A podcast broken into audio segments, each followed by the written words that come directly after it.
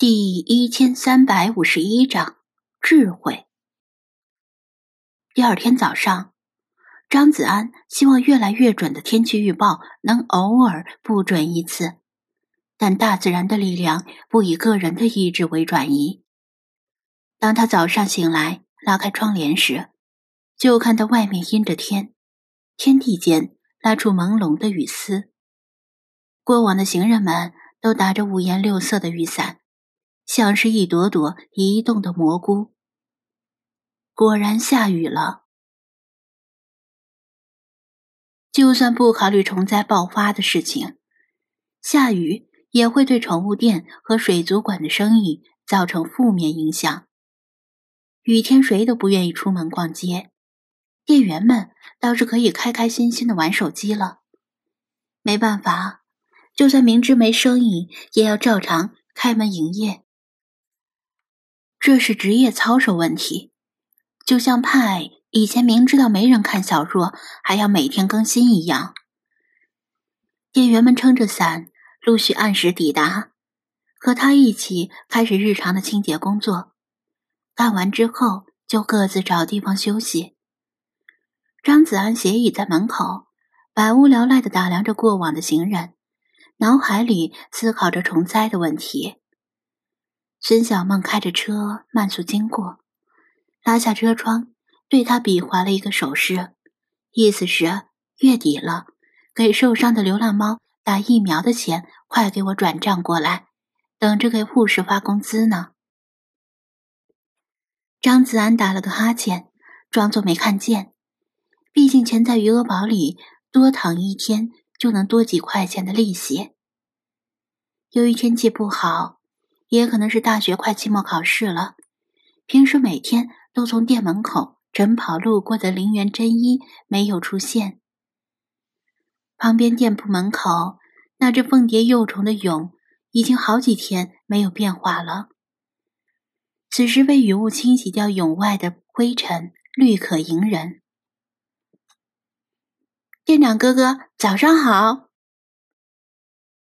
倒是小芹菜。穿着半透明的儿童雨衣，准时出现在店门口。早上好呀，小芹菜，要不要进店避避雨？有毛巾可以擦擦脸。张子安见他的小脸上沾着雨水，邀请他进店。小芹菜很想去探望仓鼠和垂耳兔，但还是忍着摇摇头，随便用手抹了抹脸上的雨水，说道。不了，今天是期末考试，我要抓紧时间再去看看书。哦，期末考试呀，小芹菜很认真的备考吗？张子安恍然，一转眼已经到了六月底，小学生们考完试也该放假了，以后就不会在工作日的每天早上看到小芹菜了。嗯。希望准备的文章能在语文考试里用得上。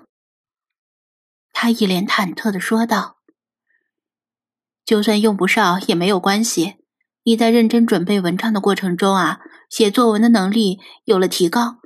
店长哥哥相信你能够考好的。”他给他鼓劲儿道：“嗯，那我走了，店长哥哥，拜拜。”小芹菜挥手跑了几步，又停下来说道。啊，对了，老师们让我谢谢店长哥哥哦。不用谢，快去学校吧，路上小心点儿。张子安很想说，口头的感谢就不必了。如果哪位老师认识漂亮的妹子，不妨给我介绍一下。小芹菜跑远时，身影消失在中华路小学的方向，而他依然斜倚在门口发呆。不知什么时候，弗拉基米尔出现在他旁边，蹲坐在门口，也若有所思的盯着雨帘。他今天很难得的没有出门。最近几天，流浪猫和流浪狗都很好的遵守了停战协议，剑拔弩张的态势为之缓解。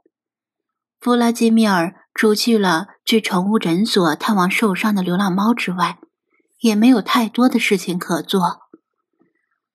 由于得到宠物诊所的专业照料，大橘他们的身体恢复的很好，也没有狂犬病发病的迹象，应该很快就能出院。我在想，弗拉基米尔突然开口道：“为什么是滨海市？”什么？张子安从走神中清醒过来，没有听清他的问题。他回头凝视着收银台对面，曾经摆放着猫神雕像的位置。那里的地板依然残留着一块发白的痕迹。我是说，猫神雕像为什么偏偏在滨海市复苏？他说道：“这个。”张子安没有考虑过这个问题，而且。也不知道他为何突然问起这个。不过下雨天打孩子，闲着也是闲着，就随口说道：“因为猫神雕像恰好在滨海市。”那沉寂多年的猫神雕像突然复苏的契机又是什么？他追问。根据已知的零星情报。以及从派那里得到的一些信息，他猜测道：“应该是虐猫事件吧。之前呢，滨海市发生了一起残忍的虐猫事件，惨死的流浪猫在临死前的巨大怨念，唤醒了沉睡中的猫神雕像。怨念呐！”弗拉基米尔思考片刻，随即又摇摇头：“所谓怨念。”应该是跟灵魂一样虚无缥缈的东西吧？我不认为世界上存在这种唯心的东西。怨念虽然虚无缥缈，但也不一定唯心。毕竟这世界上还有很多以目前的科学无法解释的问题。或者可以试着换用其他的说法，比如说，怨念可能是某种电磁波。由那只猫临死前的脑电波转化而来，然后恰好被猫神雕像接收到。反正都是猜测，说错了也不用负责。张子安干脆放任自己的思维信马由缰。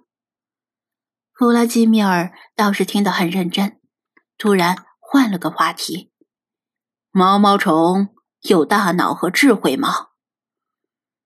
张子安被问得一愣，努力跟上他的思维，说道：“大脑应该是有，但是毛毛虫的大脑很小，不足以产生个体智慧。